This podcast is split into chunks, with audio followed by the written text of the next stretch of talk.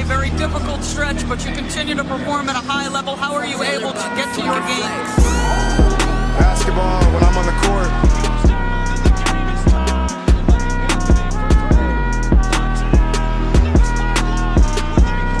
Rebecca, in the future, when you interview me, can you please take off your damn heels? He said, I'll present you, provided you let me wear your heels. We'll save that for later.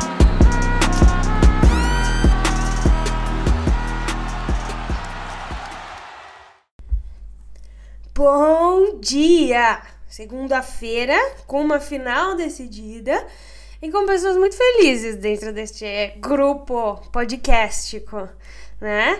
Temos aí decidida a final da NBA da temporada 2021-2022, Golden State Warriors e Boston Celtics. Pra dar um bom dia aqui, agraciar vocês com, com felicidade, Drica Varini.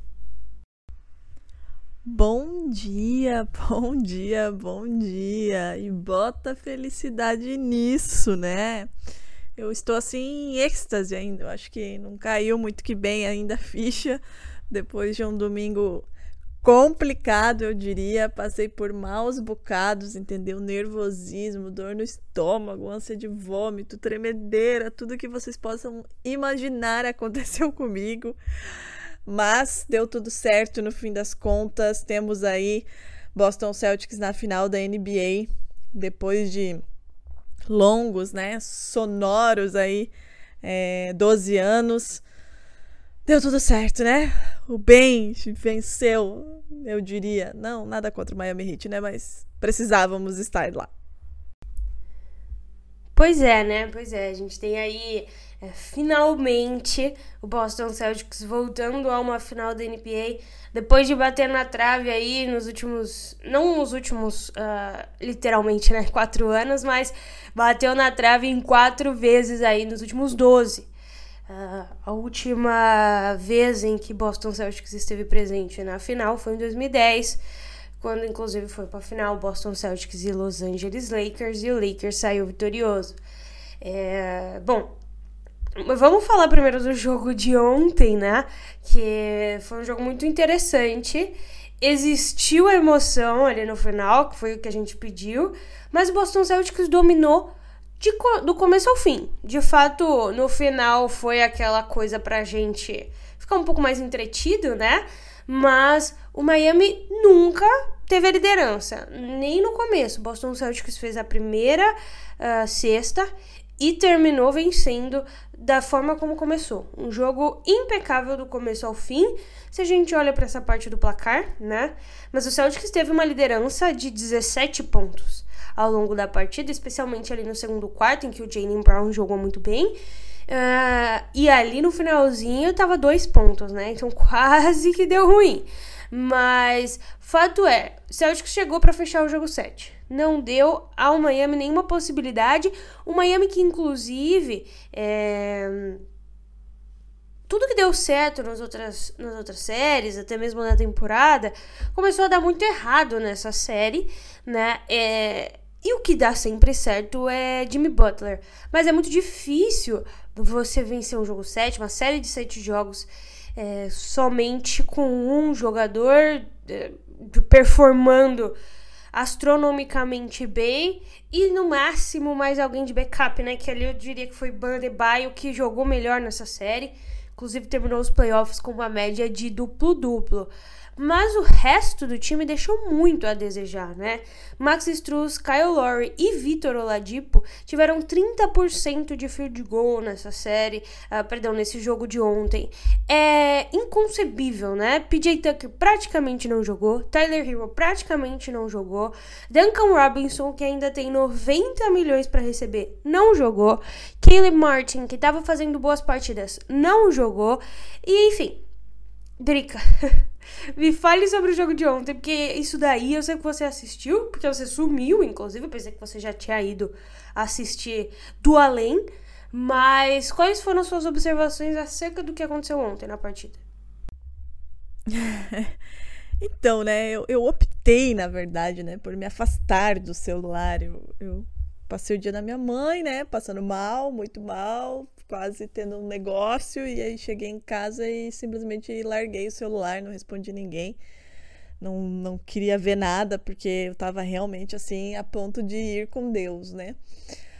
Mas, falando especificamente do jogo de ontem, eu acho que, como você disse, né, Agatha, o Celtics cuidou muito bem. Ele foi até Miami disposto a vencer esse jogo 7 quebrar aí esse jejum, né? Dar esse passo a mais que esse grupo precisava, merecia dar e chegar à final da NBA. Claro, né? Ninguém aqui tá dizendo que o Miami Heat não entrou com esse mesmo intuito, né? A gente tá falando aí de uma final de NBA, né? De um título de conferência e a possibilidade de se tornar campeão, voltar a se tornar, né? No caso dos dois, campeão da NBA. Mas eu acho que o Celtics, ele hum, entendeu o que ele precisava fazer para vencer. Embora é, tenha feito com um pouco mais de, de consistência né, e efetividade em parte do jogo. É, depois do jogo 6, uh, perguntaram né, para o Tatum como é que ele estava se sentindo com relação ao jogo 7. E ele falou algo no. Eu não lembro exatamente as palavras, mas era é, confiança de 1 a 10, com certeza 10. E eu acho que isso faz muita diferença, né? É um time, de novo, não que o Miami Heat não, não tivesse, estava jogando na sua casa, né? Tinha um, um favoritismo por ter esse fator casa, né? E pelo, pelo Celtics ter desperdiçado a chance de fechar isso no TD Garden, talvez pudesse, né, abalar mentalmente esse time, mas não foi o caso. É, o Celtics entrou e entrou muito bem, começou muito bem, construiu uma vantagem já no primeiro quarto, né? Só no primeiro quarto foram 13 pontos de fast break. E ali o Celtics já abriu, né?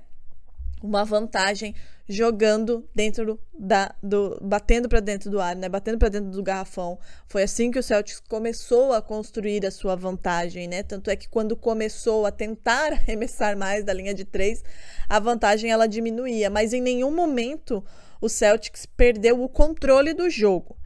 É, o que eu quero dizer com controle do jogo, né? É, e, o, e, o, torcedor celta ele fica realmente assim muito abalado, diria, né? É, irritado quando o time abre uma vantagem é, grande e deixa ela escorrer das mãos. E foi o que aconteceu ontem de novo, né? O Celtics chegou a ter 17 pontos é, de vantagem e essa vantagem caía para 7, para 6, para 4. Mas em nenhum momento o Celtic se viu é, atrás, né? Então não precisou correr atrás, não precisou correr contra o que já havia construído. É, então esse primeiro quarto foi fundamental, essa mentalidade de vamos bater para dentro, é, a gente não vai ganhar nada, né? Não, não se ganha jogo do nada. Vamos construir aqui o nosso placar, né? De dois em dois a gente chega lá.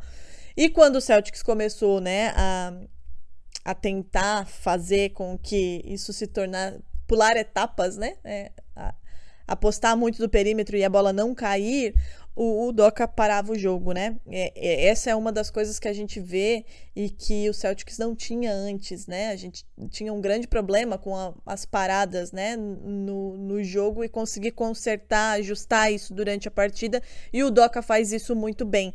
Ele consegue consertar, corrigir, chamar de novo o time para responsabilidade. No intervalo ele fez isso muito bem, né? O segundo quarto, é, o Celtics né, deu uma vacilada ali, mas no intervalo a gente é, percebe que ele, o discurso lá foi de fato, voltem e façam o que vocês estavam fazendo, porque o Celtics voltou no terceiro período, de novo, batendo para dentro do garrafão, sendo mais agressivo e conseguindo de novo esticar mais essa corda, né? O Celtics é, venceu por 32 a 17 o primeiro, né? Isso que eu falei aí de construir mais esse placar.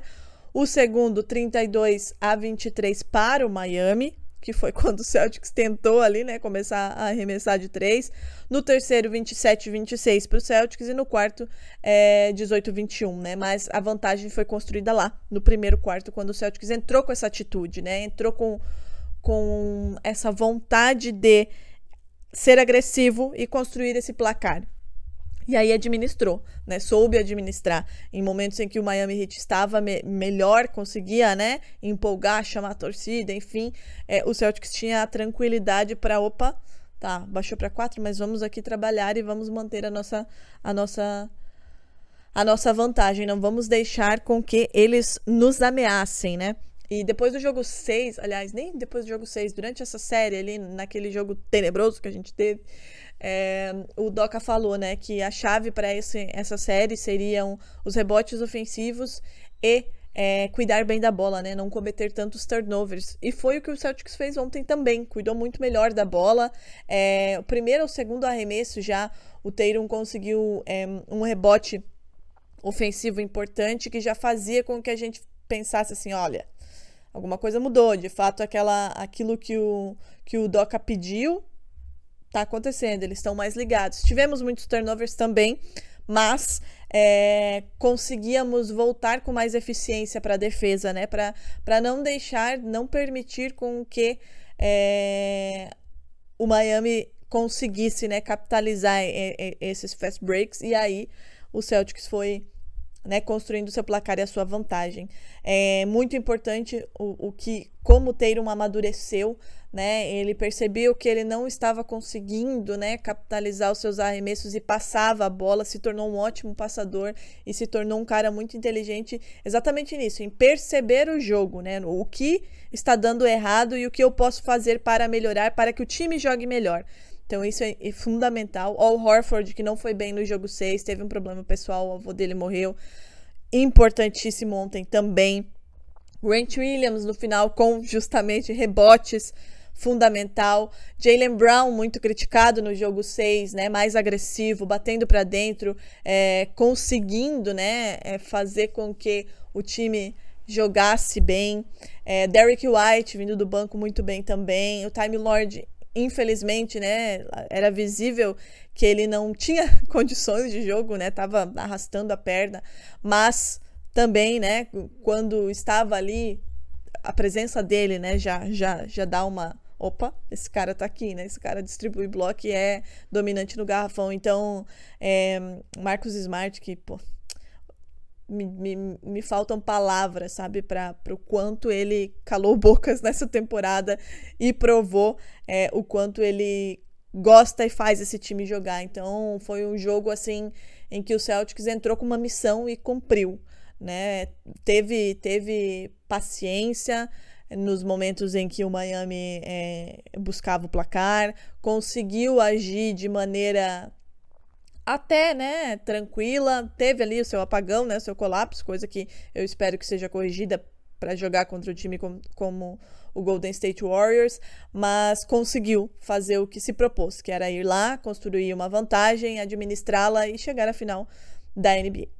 Pois é, Drica, ontem eu te falei, né? Tava aqui pensando com os meus botões que o Tatum pode se tornar um Megazord de Celta, né? Nessa temporada, porque ele ganhou o, o prêmio Larry Bird, se ele ganha o Finals MVP, ele ganha o prêmio Bill Russell, né? Cíclico. Imagina se isso acontece, menina. Inclusive o Bill Russell tweetou ontem, né? É, colocaram lá ele uma, uma, montagem, né, do, do Larry Bird entregando o troféu para para Jason Tatum e aí o, Bill Russell ele tweetou e parabenizando, enfim, o Tatum e o Celtics e dizendo, hum, quem sabe você não ganha também o troféu Bill Russell, né? Imagina, meu Deus do céu. E essa temporada, eu acho que essa narrativa da temporada do Celtics, ela é muito bacana, sabe? Pela virada, né? Enfim, pela virada do Celtics. É, Marcus Smart, é, Defensive Player of the Year. O último havia sido Kevin Garnett, né? Em 2008 armador, né? Depois de, de Gary Payton. É, primeiro time de defesa, Robert Williams, segundo time de defesa, o próprio Tatum, é, All-NBA First Team. Eu acho que todo, tu, tudo isso, sabe, faz com que essa, essa temporada seja, seja incrível. E o salto que o Tatum deu é um negócio muito absurdo, assim, muito absurdo mesmo, né? Todo mundo, todo mundo sabe o, o quanto eu amo ele, os três, né? Mas ele amadureceu muito como franchise player, né? É, muito se dizia se ele seria capaz, né? Se questionava e tudo mais. É, ele também não começou bem o ano, mas a virada dele, de entender a responsabilidade dele, de se entender dentro do jogo, né? É, ele tinha muitas decisões questionáveis, enfim, né? É um, é um garoto, né? Tem 24 anos, é jovem ainda, vai evoluir muito. Mas ele já deu um salto muito absurdo nisso, né? Em, em ser decisivo, nesse poder de decisão, de melhorar a, a, as tomadas de decisão, de ser um líder. É, de entender a, a, o momento do jogo. Ainda há, né? Os apagões eles são gerais no, no, Celtics, mas ele consegue entender o momento do jogo. E foi o que aconteceu ontem também, quando ele percebeu que não estava conseguindo, né? O arremesso dele não estava caindo, ele começou a distribuir a jogada, né? E ele se tornou um ótimo passador, um ótimo playmaker, muita visão de jogo, assim. Então, é, eu acho que essa trajetória é, é incrível. E se ele ganha um título, bota o 18 banner lá e ainda me ganha o, o, Finals MVP, eu não sei do que eu sou capaz, entendeu? Eu não sei se as pessoas vão me suportar, eu acho. Pois é, pois é. Então, assim, uma grande temporada do Miami. Eu acho que não termina da forma como os torcedores esperavam, porque não foi o Miami que eles viram durante a temporada, né? O líder da Conferência Leste. E, por exemplo, quando a gente olha para esse para esse último jogo, na no meio tempo ali, no intervalo, o Hit tinha três assistências. Né? O Pan Adebayo e especialmente Jimmy Butler estavam carregando esse time, carregando. O que Jimmy Butler fez nesses últimos dois jogos é para ficar para a história dos playoffs. É um jogador fora de série, um jogador que entende o seu papel, né? Igual ele falou quando ele foi para a bolha. Eu estou numa viagem a negócios. Ele não vê aquilo só como, né, o esporte, aquilo que ele ama, mas é de fato o trabalho dele dá tudo de si. E foi o que ele fez, né? Como sempre faz, mas especialmente como faz nos playoffs. Ele jogou todos os 48 minutos. Ele não sentou um só segundo né? 54% de field goal, 72% dos lances livres, 9 rebotes e 35 pontos totais aí pro Jimmy Butler que de fato segurou esse jogo de não ser uma carnificina é, até os jogadores darem uma acordada, né? Porque ali no último quarto parece que todo mundo deu uma, uma leve acordada e melhorou um pouco. Mas até então, era Jimmy Butler e Adebayo segurando essa marimba, né? Mas vamos olhar para frente, Adriele. Vamos pensar no que o futuro nos reserva, porque eu trouxe fatos, né? Como sempre aí, é, é importante a gente estabelecer algumas coisas. Primeira coisa, você já falou, é o que eu queria falar também. A gente deve um, um grande pedido de desculpas a Emil Doca. Quem ouviu o nosso episódio do Boston Celtics, a gente proferiu duras palavras na verdade, falou aquilo que devia ser falado, né? Porque a gente gravou o episódio. É, foi no final do ano, né? Se eu não me engano. Isso, esse episódio foi lá em dezembro, se eu não estou enganada. E cabe as nossas meia-culpa, né? Porque o, o Emil Doca não começou bem, né? Esperava-se muito dele. Eu mesma né, pedi a cabeça dele, talvez. Não, a cabeça não, mas eu tava com um pouco paciência, assim. É, e olha o trabalho que ele fez, né? Assim, toda, todas as desculpas do universo aí, Mildoka. E foi em dezembro, se eu não, se não me falha muito a memória. Pois é, a gente, enfim, usou palavras duras, mas também entendia o fato de ser o primeiro ano de um treinador, um período de adaptação. É, o fato é que em janeiro o Boston Celtics ainda era o 11 na Conferência Leste, fora inclusive do play-in, né? E e que é um cara que esperava sua chance já há muito tempo, né? Um técnico que veio eu falo, veio da base do Popovich, né? Mas de fato, cria do homem, é, como muitos outros técnicos, e estava esperando a oportunidade. Como tem muitos outros treinadores aí que vêm da asa de Popovich, inclusive Steve Kerr mesmo, né? É, que estão à espera desse momento. Então é muito legal ver essa consagração é, de alguém que esperou tanto tempo, porque mostra de fato que a NBA precisa se renovar com relação a quem comanda os times, né? E hum, deu, não podia ter dado mais certo. Primeiro ano de Emil Duca como treinador, primeiro ano de Brad Stevens como general manager e já levou esse time a uma final, né? É um grande trabalho histórico feito por Brad Stevens também é, nesse nessa temporada. E para falar dos dois times que se enfrentam, muitas coisas, muitas coisas legais aconteceram, né? Muitas curiosidades. A primeira delas é que a gente está na temporada de 75 anos. É uma temporada comemorativa, é uma temporada que todas as camisetas têm o símbolo da Nike diferente, que se fez aquela entrega das camisas do, dos 75 melhores jogadores, que se fala sobre isso o tempo todo, né? Inclusive tem aquele comercial maravilhoso. E quando a gente olha para a temporada inaugural da NBA, lá em 47, existiam 11 times originais, né? E a chance desses 11 times originais fazerem uma final entre si esse ano não era muito grande, né? A gente, hoje a gente tem 30. Podia dar qualquer coisa. Se não entrasse um dos dois ali, desses times que estavam na final, já não aconteceria, por exemplo. Mas fato é que Boston Celtics e Golden State Warriors, na época Philadelphia Warriors, são times originais. Então a gente vai ter uma temporada de 75 anos sendo fechada com times originais, né? Muito cíclico. E para se ter uma ideia, última vez que Golden State Warriors e Boston Celtics se enfrentaram, quem estava na quadra era Bill Russell e o Chamberlain, tá? Então faz assim, um tempinho já com relação aí a, a, esse confronto que é mais legal ainda, né? Times muito históricos se enfrentando novamente nessa final. Outras coisas legais de final. O Horford vai fazer sua primeira final depois de 141 jogos de playoffs. Né? Era, era o recorde da, NBA, da história da NBA, o jogador com mais número de playoffs sem ter ido para final. Finalmente é, aconteceu né? Uh, hídrica. Outro, outro fato. Jason Tatum é o último NBA First Team, All NBA First Team, a estar nos playoffs. Luke eliminado, Booker eliminado, Giannis eliminado, Jokic eliminado, Jason Tatum finalista. Ele conseguiu, Drake. Ele chegou, né? E o Boston Celtics é o primeiro time desde o Philadelphia, lá dos anos 2000, a ganhar dois jogos sete seguidos e ir pra final. Também não é um trabalho muito fácil. E, assim, talvez tenha que ganhar o terceiro jogo 7, né? Aí, pra pegar esse próximo anel. Mas fato é que a dupla JJ performa muito bem em jogos 7, né? Jason Tatum tá quatro, com quatro vitórias e uma derrota. E Jalen Brown tá com cinco vitórias e uma derrota.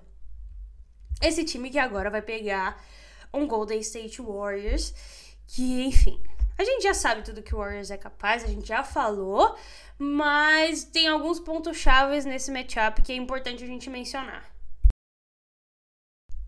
Primeiro é que os dois times têm o mesmo rating defensivo, 106.9 para os dois. Então a gente vai ver as duas melhores defesas da temporada é, se enfrentando aí de igual para igual, né? E apesar de que para mim, eu acho que para todo mundo, né? É um, é um consenso geral. Boston Celtics teve um caminho muito mais difícil do que teve o Golden State Warriors. Isso é um fator que pode ser bom ou pode ser ruim, né?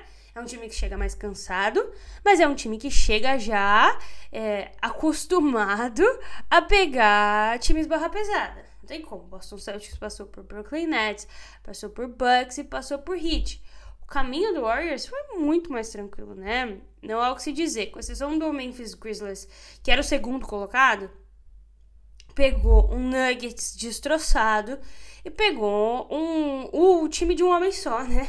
Dallas Mavericks, pra chegar aí nessa final. Então, tem esses dois fatores. Ou vai ser muito bom porque é um time que está acostumado, né? Que, que já está nessa toada de ter confrontos muito duros, ou vai ser um problema porque é um time que está fisicamente mais cansado. Né?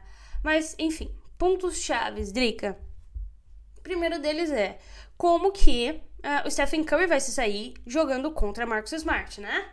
Marcus Smart é o jogador do ano, ele é o, o, defensor do ano na realidade, né?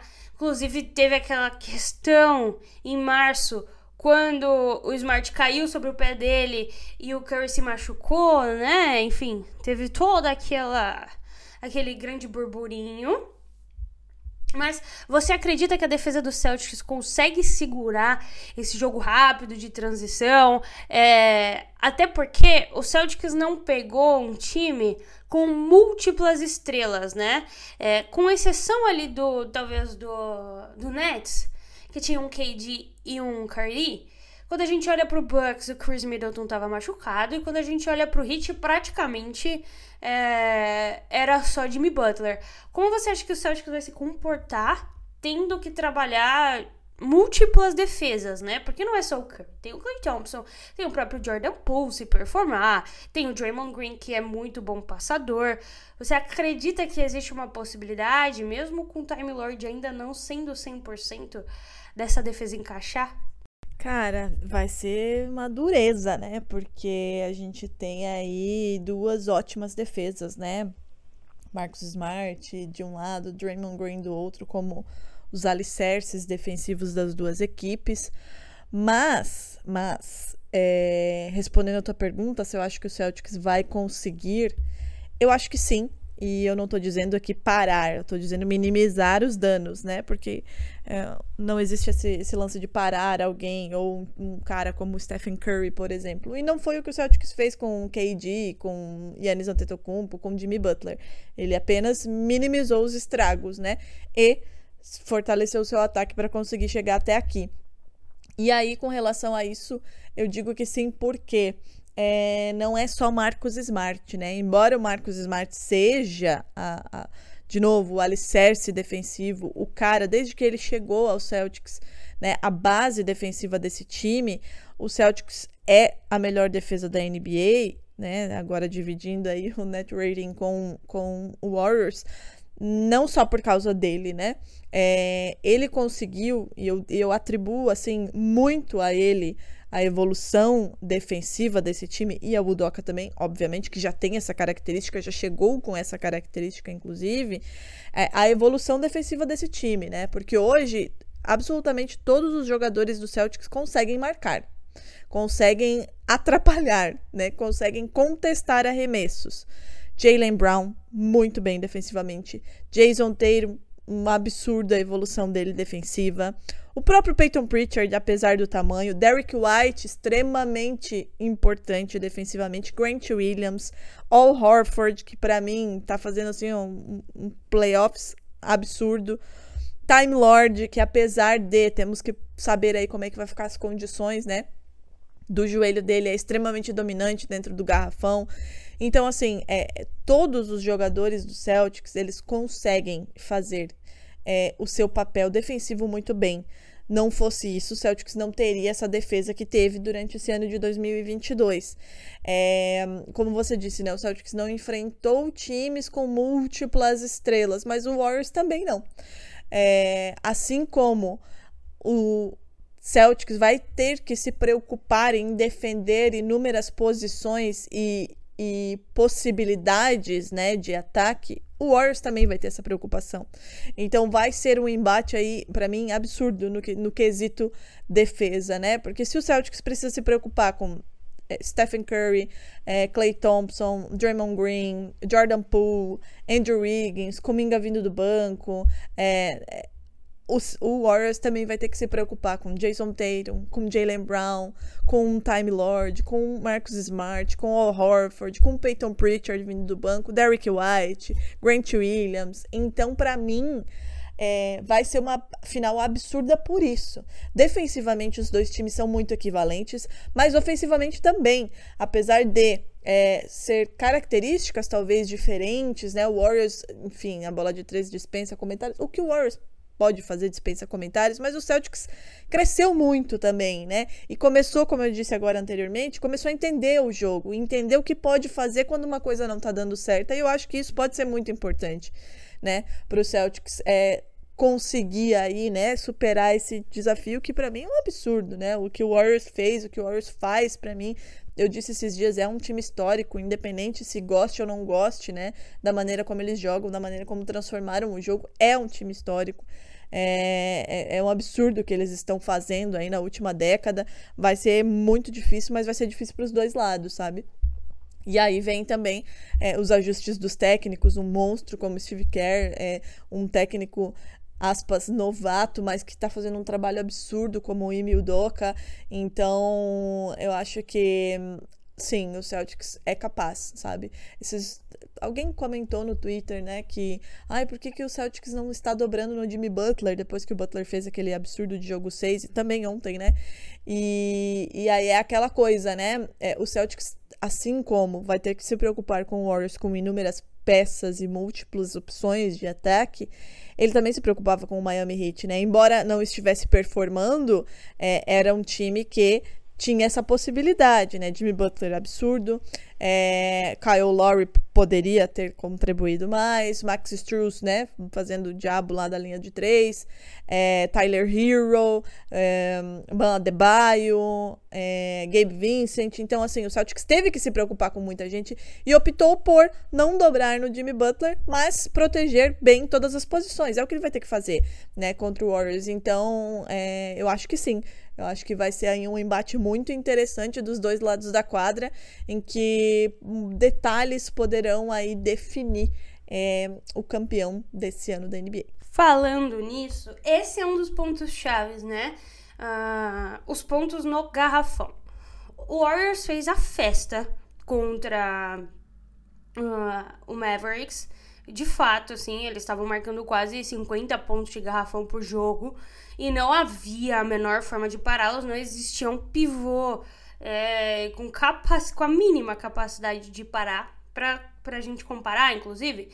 Essa, essa série do, do Heat e do Celtics, eles tiveram uma média de 35 pontos no garrafão.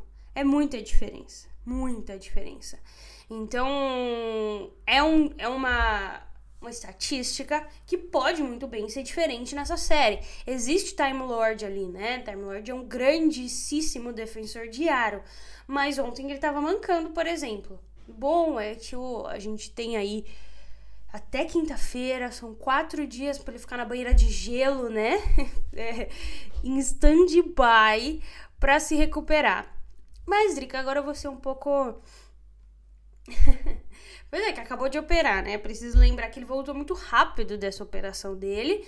É, voltou jogando bem, mas a gente vê que ele tá machucado e quando ele tá machucado ele de fato não performa. Mas agora eu vou trazer boas notícias. Tava lendo uma coluna do Monte Poldrica e, enfim, trouxe mais um pouco de fatos pra gente finalizar o, o podcast. Porque muita gente vai ficar se perguntando, tá, mas e aí? Quem que vocês acham que vai ganhar, né?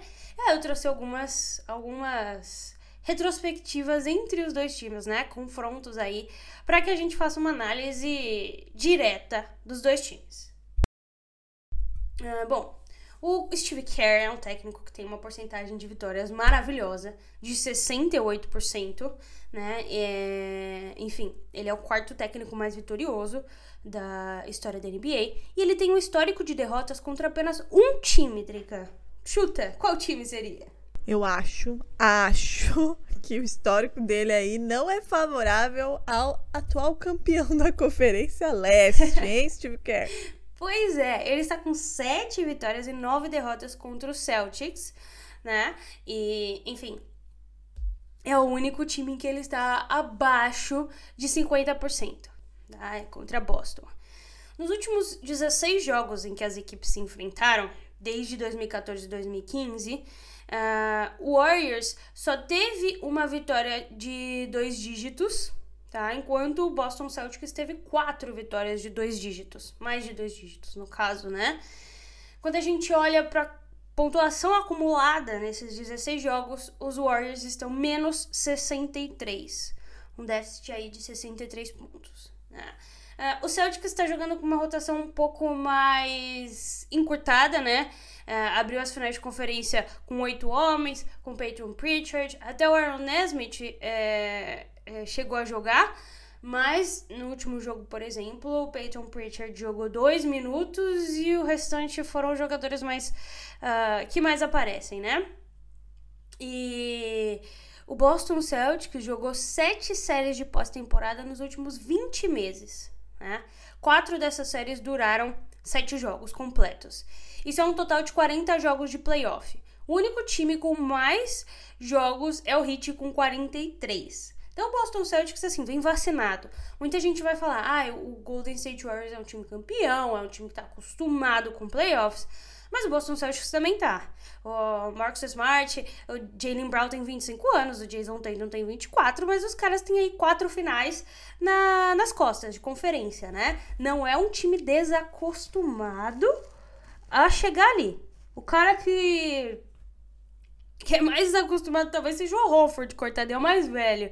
Então é um time acostumado com pressão, é um time que sabe fechar, especialmente jogos sets e que, se a gente olha em retrospecto, as duas franquias têm um saldo positivo. A, a, história está a favor de Boston Celtics é, nesse período. O Warriors, em termos de ciclicidade, não sei se existe essa palavra, foi o primeiro campeão da história da NBA. Se fosse campeão hoje também seria muito legal é, em termos de narrativa, né? Começou como campeão e agora nos 75 anos é campeão também. Mas existe a narrativa do Boston Celtics de vencer, do Jason Tatum ganhar esse troféu do Bill Russell também e de levantar o 18º e continuar, né, voltar a ser um líder isolado de, de títulos da NBA. Fato é que eu espero uma série muito parelha, não acho que vai ser é, como essas séries das finais, né, com blowouts é, horrorosos, Vai ser um jogo muito mais pegado, defesas falando muito alto, um jogo muito físico, né? A gente tem Marcus Smart de um lado e Draymond Green do outro lado. Não esperem nada menos do que isso. E a gente tem três dias, Drica, três dias de descanso até lá. O que é muito importante pra gente e muito importante para eles também. Né? Eu queria saber o que, que você vai fazer nesses três dias. Você vai meditar? Você vai ler um livro? Como é o mundo de uma pessoa que espera o seu time jogar a final de NBA após 12 anos? Cara, primeiro que eu, eu ainda preciso. A ficha ela realmente precisa cair ainda, né? Que, que 12 anos depois é, estamos de volta aí às finais da NBA, né? É, eu preciso dormir, né? Preciso realmente dormir, assim, porque essa última noite. Olha aí, ó. porque essa última noite eu acho que eu dormi umas duas horas, assim, de verdade. Precisei, né, tomar um chá, precisei apelar aí para outras coisas, não apenas para o meu corpo desligar, porque a adrenalina estava em níveis altíssimos, o nervosismo também. Então, assim, eu, realmente eu preciso dormir. Preciso dormir cedo, assim, hoje, amanhã, né, para recuperar um pouco aí das energias, porque depois vem aí essa paulada, né, que é o Golden State Warriors. É, e esperar, né? Esperar. Mas eu, eu, eu, eu, eu acho que eu vou passar esses dias lembrando também dessa trajetória do Celtic, sabe? Porque eu, eu sou uma pessoa muito orgulhosa desse time, de verdade, assim, né? Todo mundo sabe o quanto eu amo essa base desse time.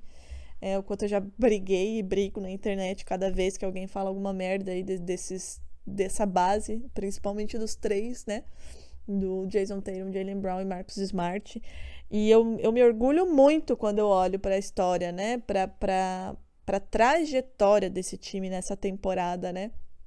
É um time que é fundador da NBA, né? Pavimentou aí, fez muita coisa, né? Muita coisa quando a gente olha para a história do Boston Celtics e que infelizmente muita gente é, por desconhecimento e falta de vontade de conhecer também fala muita coisa que é muito absurda, mas quando a gente olha para a história do Celtics e o, o tamanho né, dessa franquia é, para a história da NBA, assim, é, já é motivo de orgulho. E agora, né, recentemente, falando é, nessa de, dessa temporada, me orgulha muito o caminho que o Celtics teve que, que trilhar para chegar até essa final, sabe? É, começar mal, de novo, fazendo minha meia-culpa, né? O Emil Doca é, em sua primeira experiência como treinador, é o primeiro treinador aí, né, a, a conseguir jogos, vitórias em jogos múltiplos sets.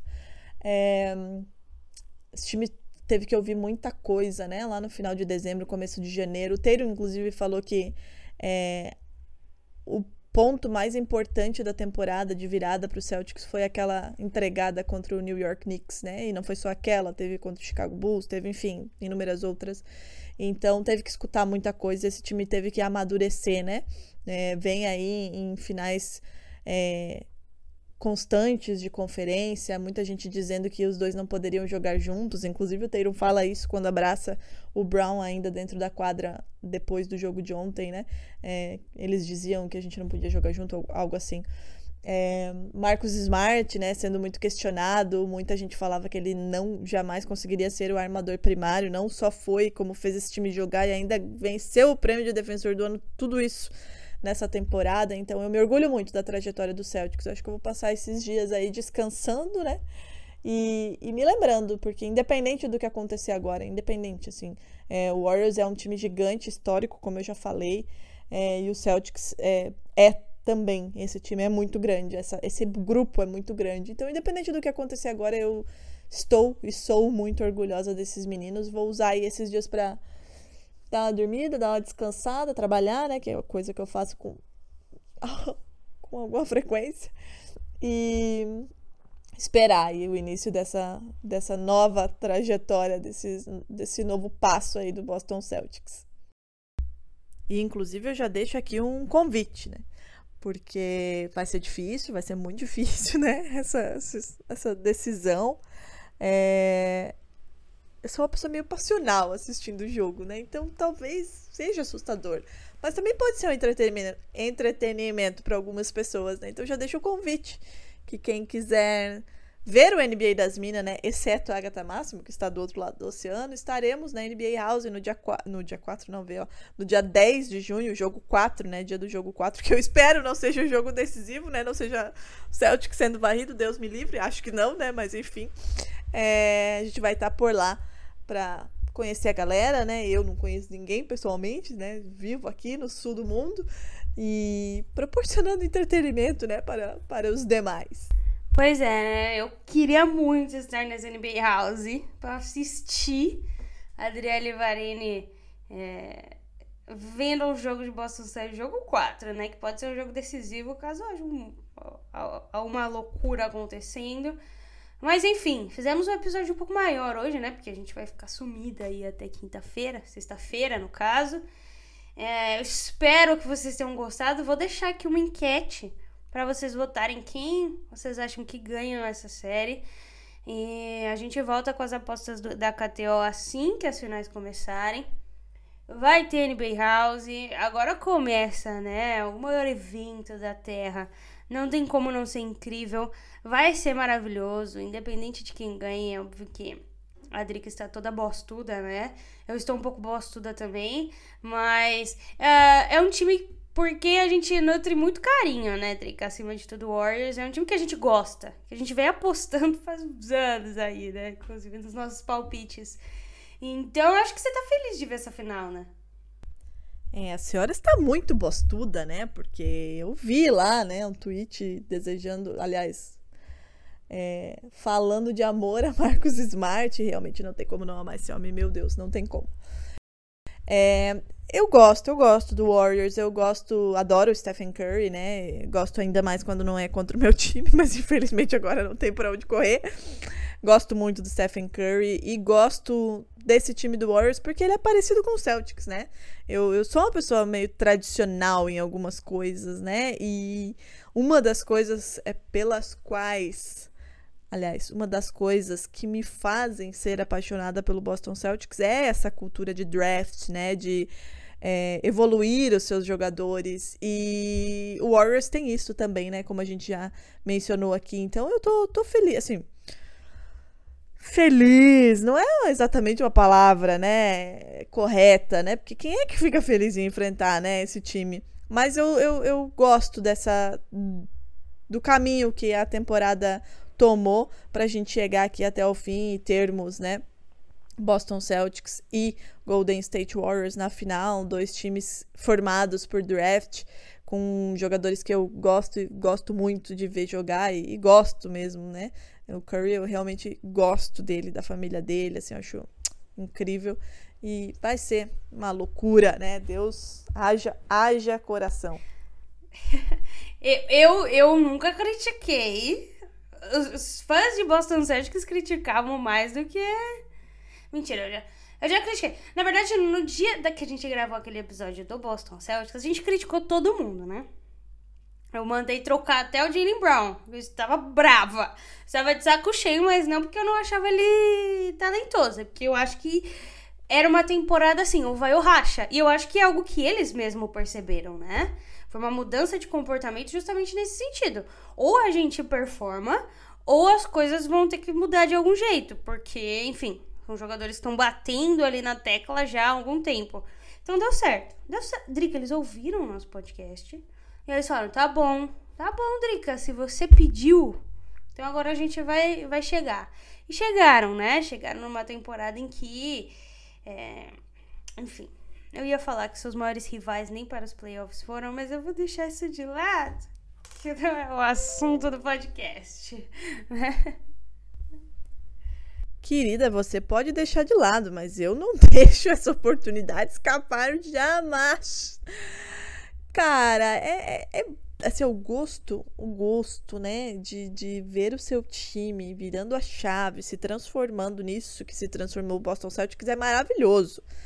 Chegar à final da NBA depois de 12 anos, meu Deus, meu Deus, não há palavras. Agora, ver isso tudo, ver o seu time da maneira que, que está jogando, né? É, sendo reconhecido da maneira que foi, né? Defensive Player of the Year, First e Second Team é, defensive, defensive Team, é, All NBA First Team, MVP da final, primeiro MVP, né, da final da conferência, enfim, tudo isso, tudo isso, assim, todo esse cenário. E ainda lembrar que o seu maior rival já está de férias há o quê? Dois meses já? Não, nem play-in pegou depois daquele discurso todo de nossa, somos favoritos. Cara, o gosto é bom, só digo isso. E esse final de semana, além, além do gosto ser muito bom, é, é uma coisa incrível, né? Eu tava na minha mãe, né? Na minha irmã, domingo, ontem, almoçando. E aí ela, minha irmã não acompanha, assim, basquete, né? Daí ela disse, ah, e, e, como é que tá? Aí a gente conversando do jogo, né? Porque eu estava nervosa, né? Minha mãe estava preocupada, que ia ter uma síncope aqui dentro de casa, sozinha, só eu e a Messi. E aí a minha irmã, ah, como é que tá aquele time que eu gosto? Que time, amada? Ela, o Lakers. Eu, querida, querida, o Lakers já está de férias há tempo, entendeu? Inclusive fez uma promessa audaciosa na mesa do almoço, na presença do meu afilhado, que é sagrada para mim, se o time, se o Celtics for campeão da NBA. E não pode contar a promessa? Como, como assim? Não, mas você tem que fazer uma pública também, né? Que é pra reunir as forças do universo. É a tatuagem, não é? Exato, exato. A gente já tinha conversado sobre isso, né? A gente já tinha falado em algum lugar, que agora eu não sei se a gente conversou no, no privado, se foi no Twitter, se foi em live, se foi. Não lembro. Sei que a gente falou. E reitero aqui a promessa. Se o Boston Celtics conseguir esse 18º banner, a pele de Drica Varini será tatuada com algo alusivo a esse time. Ainda não pensei no que exatamente, mas teremos tatuagem do Boston Celtics, me cobrem. É isso, a final ela vai passar toda na ESPN e no Star Mais, né? Além, obviamente, do League Pass. Uh, os jogos da final começam no dia 2 e tem um intervalo de 3 dias, finalmente, né? Então, 2, 5, 8, 10, 13, 16 e 19, esses últimos três, se necessários. É, todos esses jogos vão ter é, evento na NBA House, então fiquem de olho, assim, NBA House é uma baita experiência. Se você mora em São Paulo, se você consegue ir até São Paulo, Vale muito a pena ir assistir o jogo por lá, porque você vai encontrar um monte de maluco, né, junto para assistir e vai conseguir encontrar muita gente também. Quem ouve podcast, quem gosta da galera que produz conteúdo, vai encontrar todo mundo por lá. A gente vai estar tá lá no dia 10, a gente e o NBA das Minas, né? Eu infelizmente não comparecerei. Mas quatro dias depois do dia 19, que no caso é o dia 23, temos também o draft da NBA. Então, assim, é, aí, ou seja, já vou começar a aumentar a ansiedade a partir de agora. Mas é isso, Drica. Algum recado final? Alguma coisa? Ah, eu acho que só o meu recado final paroquial é pro torcedor celta desfrutar, né? A gente esperou 12 anos por isso. É muito tempo, é muito tempo, 12 anos e em alguns em algumas temporadas de muita expectativa, outras de nada de expectativa e eu acho que a consciência de que estávamos construindo algo algo grande, né, como esse time com essa base. Então, desfrutem, desfrutem muito é, nesses dois dias, porque depois o bicho pega de novo, né? E orgulhem-se, eu acho. Acho que a gente tem que aprender a se orgulhar desse time, porque, de novo, independente do que vier pela frente, e a gente está falando de um time histórico, né, de seis finais aí de NBA em oito possíveis, é... independente do que acontecer contra o Warriors, esse Boston Celtics provou ser um time muito, muito, muito forte e que conseguiu dar o passo que a gente tanto queria, né? Então, orgulhem-se desse time, desfrutem esse momento. É, o, o Doca falou né, no vestiário pós-jogo que é, essa franquia não comemora título de conferência, vamos por mais. Mas a gente pode, né? Eles, eles não comemoram, mas a gente comemora porque a gente sabe que isso tem muito significado pra gente, faz a gente chegar numa final de NBA e vamos ver o que, que nos reserva daqui pra frente. E lembrem de uma coisa, me despeço dizendo o seguinte: a chave para a final está em Oklahoma, tá? Chris Paul foi trocado por Oklahoma para o Suns, foi para a final. Al Horford foi trocado de Oklahoma para o Boston Celtics final. Quem pegar Derek Favors é o próximo finalista da NBA. Um beijo, boa semana para vocês. Olha lá outra, olha lá outra querendo mandar já. um beijo, gente. Desfrutem, aproveitem e quinta-feira começam as finais.